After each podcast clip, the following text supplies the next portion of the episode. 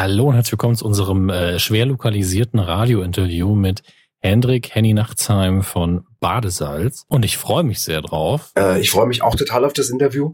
Und das Irre ist ja, dass das Interview, ihr werdet euch fragen, wie, wie, wo waren die denn zusammen? Gar nicht. Weil der Dominik hat mir die Fragen geschickt und äh, ich antworte jetzt hier ganz allein. Ich sitze vor dem Diktiergerät, so ein blaues Zoom 3. Und äh, das Schöne ist ja auch, dass ich dann auch den Frager nicht sehen muss, wenn der zum Beispiel die Augen mal verdreht oder wenn er was isst oder sich kratzt unästhetisch oder so. Und ähm, aber wir werden das so geschickt zusammenführen und fummeln, dass ihr es nicht merken werdet. Obwohl ihr es wisst, werdet ihr es nicht glauben. Ja, danke, Henny. Das äh, war sehr hilfreich für die Illusion. Danke. Ja, ihr werdet denken, Henny, der, der hat am Anfang Scheiße erzählt, die haben zusammengesessen, hundertprozentig. Ja, zum Beispiel diese Huster, wenn, wenn der Dominik mich was fragt und man hört sowas wie, entschuldige Dominik, sorry, ich muss mal einen Schluck trinken, bin ein bisschen erkältet. Zum Beispiel die Sachen habe ich jetzt abgeliefert, die kann er reinbauen und die wird das Ding total, es wird total äh, echt sich anfühlen, wenn er Fragen stellt. Und ähm, ja, und ansonsten sage ich jetzt, wie es hier auch steht, ich freue mich auf das Interview. Liebe Grüße auch an die Hörer der Mediencrew. Und dann steht da noch, und ich bin auch immer wieder gerne bei Radio Rasputin zu Gast. Rasputin. Henny, du hast einfach deine Unterlagen durcheinander geworfen, aber okay. Entschuldige, Dominik. Kann vorkommen, kann vorkommen. Aber man sieht schon an, du hast richtig Bock heute, also richtig Spaß daran, jetzt ein Interview ähm, geben zu dürfen. Und äh, also ich habe selten jemand so strahlen sehen, Henny. Also wenn ich in deine Augen sehe, dann, dann sehe ich einfach deine roten Bäckchen. Das ergibt keinen Sinn, aber die Freude kann man dir ansehen. Ähm, das stimmt. Ich bin wahnsinnig, also ich bin jetzt zum zum ersten Mal hier und es war so ein schönes Gefühl, als ich als ich das wusste und boah, ich das ist so schön, das erste Mal hier zu sein und dann noch mal wieder, aber auch zum ersten, also ich bin jetzt zum ersten Mal hier und es ist ein ganz, also ich dachte, er hat volles Flashback. Schön hier. So, Dominik, und jetzt äh, leg los. Jetzt leg los. Jetzt werden wir die Leute reinlegen, die werden es nicht merken. Längst angefangen. Es ergibt alles keinen Sinn. Naja, äh, ich werde auch ähm, normalerweise ähm, bin ich jetzt ein bisschen frecher, deswegen, ähm, da Henny ja auch eine Art Bühnen- und Unterhaltungsmentor für Radio Nukular ist, äh, werde ich heute mal ein bisschen weniger frech sein als sonst. Man weiß ja, ich werde schnell mal ausfallend. Ja, Dominik habe ich auch schon gehört, äh, wäre total nett, wenn das weglässt. Das letzte Comedy-Album von Badesalz ist jetzt 14 Jahre her. Seit 2004 hat sich aber jetzt Sachen Medien, Comedy und natürlich auch Konsum von Musik und Fernsehen und so weiter sehr viel getan. Ähm, wie fühlt sich das für euch an? Ist da irgendwas anders, wenn man äh, da an das Album denkt? Naja, sagen wir mal, ähm, bei dem Album haben wir jetzt natürlich nicht so drauf geachtet, was sich jetzt alles in den, in den Jahren getan hat, äh, sondern wir haben eigentlich versucht, einfach wieder mal in dieses Gefühl reinzukommen, was wir auch bei den früheren CDs hatten. Äh, einfach so äh, das möglichst bunt zu gestalten mit vielen, vielen verschiedenen äh, äh, Geschichten und verschiedenen, verschiedenen Personen und Sketchen und all dem. Und das war eigentlich das Wichtigste, dass wir in das alte Gefühl reinkommen.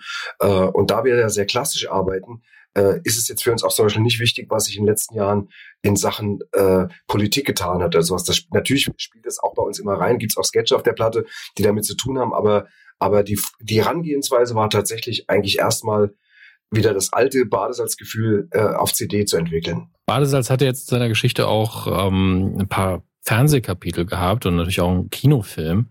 Und ihr habt mit den öffentlich-rechtlichen und auch den privaten zusammengearbeitet. Haben da die privaten und die öffentlich-rechtlichen ihren Klischees entsprochen oder hat das eigentlich keinen großen Unterschied gemacht? Im Prinzip waren die Unterschiede gering, ähm, weil wir eigentlich immer mit einem sehr guten Team gearbeitet haben. Die allererste Serie war ja auch Ja, das war mit dem Team vom Hessischen Rundfunk und die hatten unheimlich Spaß, auch mit den Sachen zu, das vorzubereiten. Das war für die damals auch was Neues und dementsprechend haben die das eigentlich äh, wahnsinnig gut gemacht und es ist auch, finde ich, eine gute Serie geworden, ziemlich zeitlos, kann man immer noch ganz gut gucken.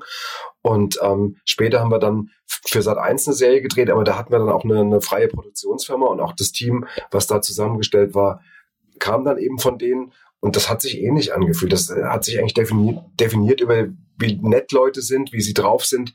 Und ähm, ja, das war einfach äh, davon abhängig. Deswegen ein Riesenunterschied zwischen privat und äh, öffentlich-rechtlich haben wir eigentlich nicht erlebt. Ähm, wie schätzt du denn das deutsche Fernsehen gerade aktuell ein? Also insbesondere natürlich in Sachen Comedy. Kann man auch nicht so wirklich schlau beantworten, oder ich kann das nicht so schlau beantworten.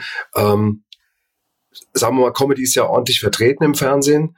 Und ähm, es gibt eine ganze Menge verschiedener Dinge. Äh, sagen wir, auf Dreisat oder sowas laufen wir vielleicht die etwas anspruchsvolleren Sachen oder auch in öffentlich-rechtlichen überhaupt. Also auch Dieter Nuhr, den ich zum Beispiel gut finde äh, und der viel gehaltvolles Zeug anbietet, der läuft halt in der ARD. Ähm, das heißt aber nicht, dass automatisch alles in dem Privaten schlecht ist. Äh, ich, was, ich bin zwar jetzt nicht so ein Riesenfan von diesen, von diesen dauernden Live-Aufzeichnungen, die auf RTL laufen und auch, dass da Künstler wie Bülent oder so oder früher schon Kaya, ähm, nee, Kaya war auf Sat 1, muss, da muss ich korrigieren, aber dass die, ähm, ja, dass die dann so ausgeschlachtet werden, also bis man sie nicht mehr sehen kann. Auch Mario Barton, so, das ist natürlich irgendwann sind die dann auf RTL dauernd, dauernd, dauernd im Einsatz und das finde ich dann ein bisschen problematisch.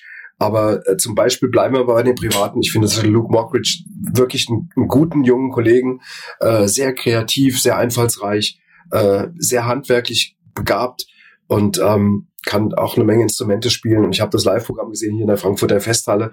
Und das musste erst mal machen, dass du 10.000 Leute dermaßen gut unterhältst, dass die ausrasten. Und deswegen ähm, gibt es natürlich dann eben auch da Kollegen, die jetzt eben eher bei den Privaten untergebracht sind.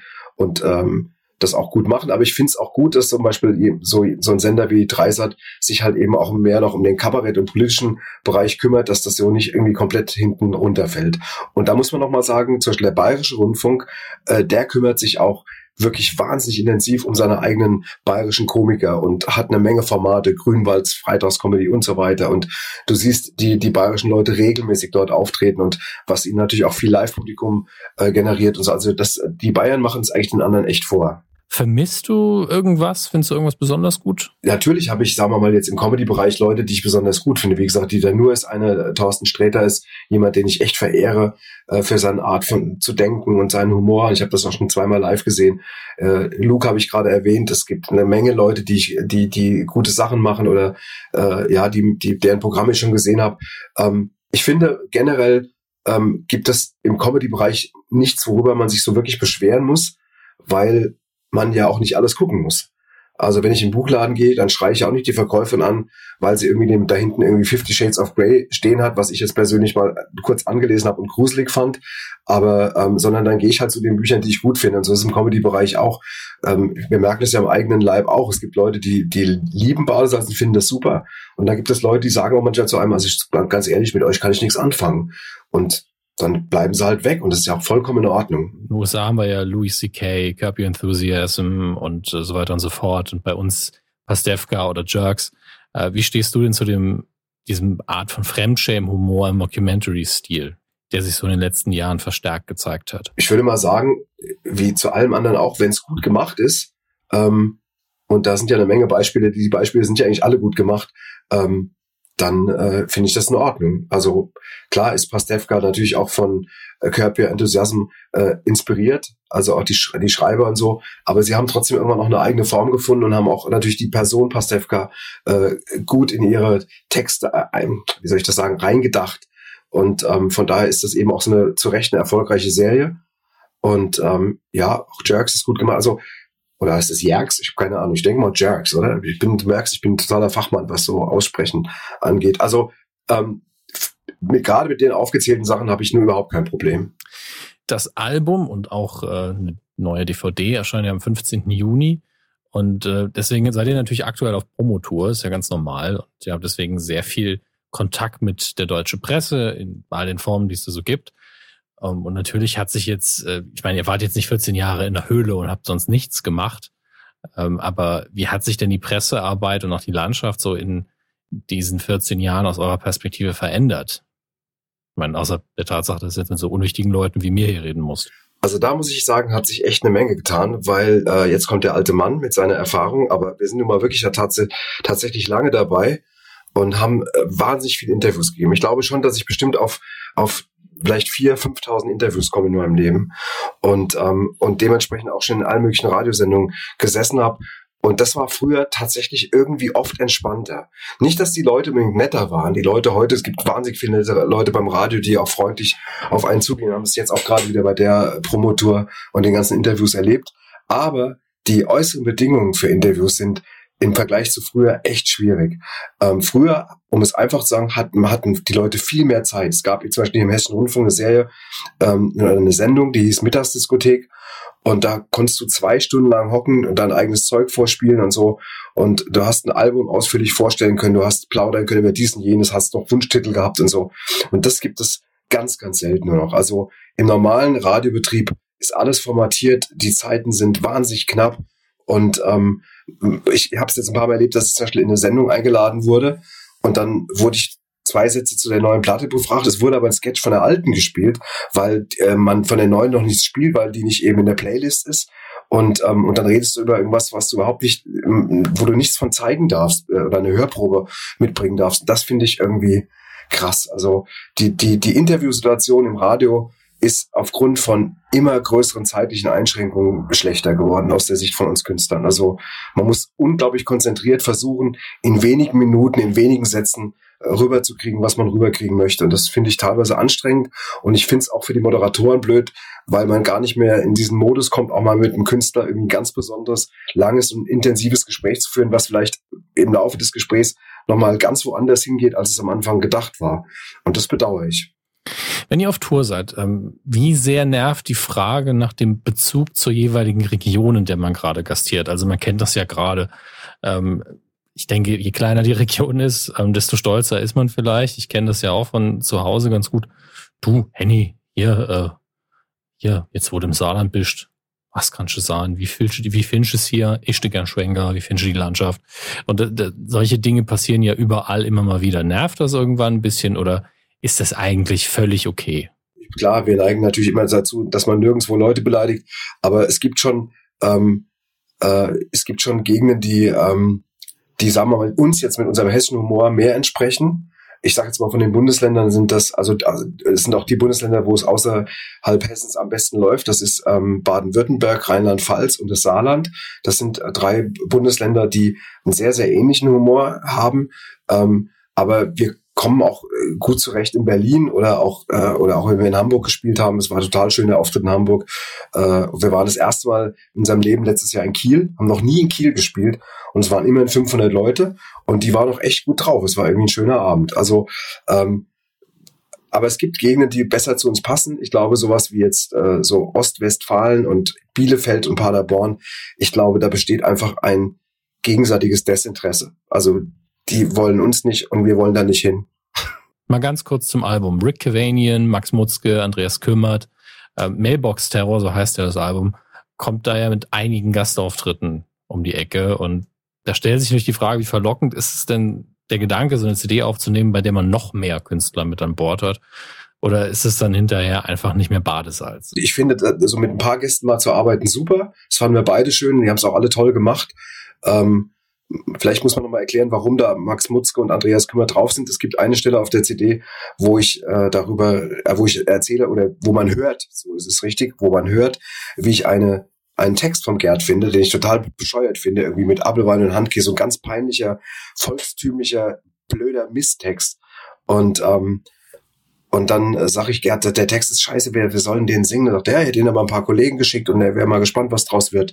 Und das haben wir äh, im, im wahren Leben tatsächlich auch so gemacht. Wir haben diesen beschissenen Text äh, Leuten geschickt, wie eben Andreas Kümmert oder Max Mutzke, und die haben das dann aufgenommen und das und sind der lebende Beweis dafür, dass der Text noch so mies sein kann, wenn er von begnadeten Sängern gesungen wird, äh, ist es egal. Das hört man auf unserer Platte. Das sind zwei wunderbare Beispiele.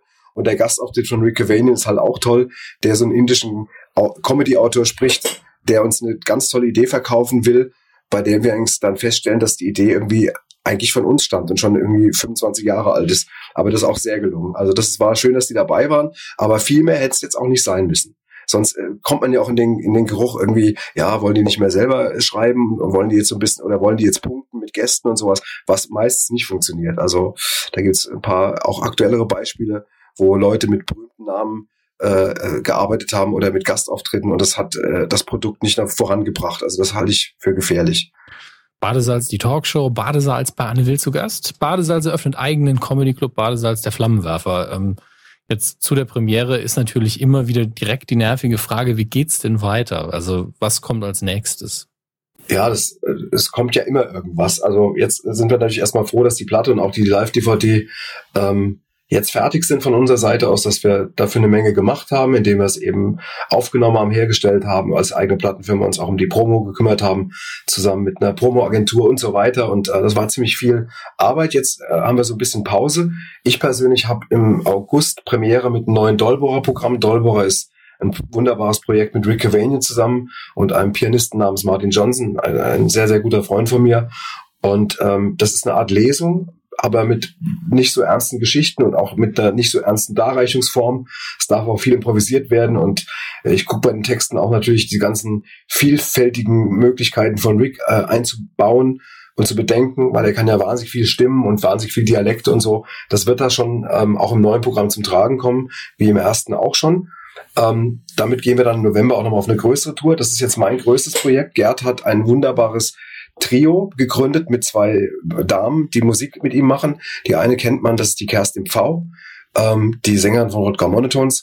Äh, damit spielt er jetzt ein paar Auftritte und dann arbeiten wir schon wieder am neuen Badesalzprogramm. Das war zwar, wird zwar erst im äh, Herbst 2019 Premiere haben, aber da fangen wir jetzt an, schon uns Gedanken zu machen, weil, um muss ich kurz erklären, wir nicht die CD auf der Bühne spielen. Die Leute sagen immer, ja, ihr geht dann mit der CD auf die Bühne, aber das ist Quatsch. Diese CD, die wir gemacht haben, könnte man auf der Bühne gar nicht machen, weil das ist eine klassische Badesalz-CD mit ganz vielen Tracks und ganz vielen verschiedenen ähm, äh, Gedanken auch drauf und so und verschiedenen Personen und Protagonisten. Das würde auf der Bühne nicht gehen. Deswegen schreiben wir ein neues Comedy-Theaterstück, wie das letzte auch schon, und haben auch schon eine Idee für einen Rahmen, wo das spielen kann und so. Und das wird dann auch nochmal ziemlich viel Arbeit bedeuten, aber freuen wir uns beide drauf. Und dann denken wir noch mal ein gemeinsames Buchprojekt nach, da haben wir auch schon eine Idee und so. Also ja, solange wir irgendwie halt ähm, einigermaßen gerade auslaufen können und der Kopf funktioniert, werden wir das noch eine Zeit lang machen. Nicht ewig, muss jetzt nicht noch zehn Jahre gehen, aber jetzt im Moment planen wir auf jeden Fall mal noch eine neue, eine weitere Tour und dann gucken wir mal weiter. Henny, tausend Dank für das Gespräch, gell? Und auch noch danke fürs Übernachten in deinem Keller. Ne? Das, das war sehr hilfreich damals, als das notwendig war. Deswegen vielen Dank. Ich danke dir auch, Dominik. Ähm, das äh, für das Gespräch und ja, ich meine, sag mal, im Keller, ich habe im Prinzip habe ich es gern gemacht, aber du hättest auch schon mal also ich weiß nicht, ob ich es jetzt hier sage, aber du hättest schon mal auch aufräumen dürfen und dein Bett machen können. Also das fand ich irgendwie, als ihr dann da weg wart. Also dein Bett sah am schlimmsten aus. Das von Chris ging noch, aber dein Bett sah, boah, ähm.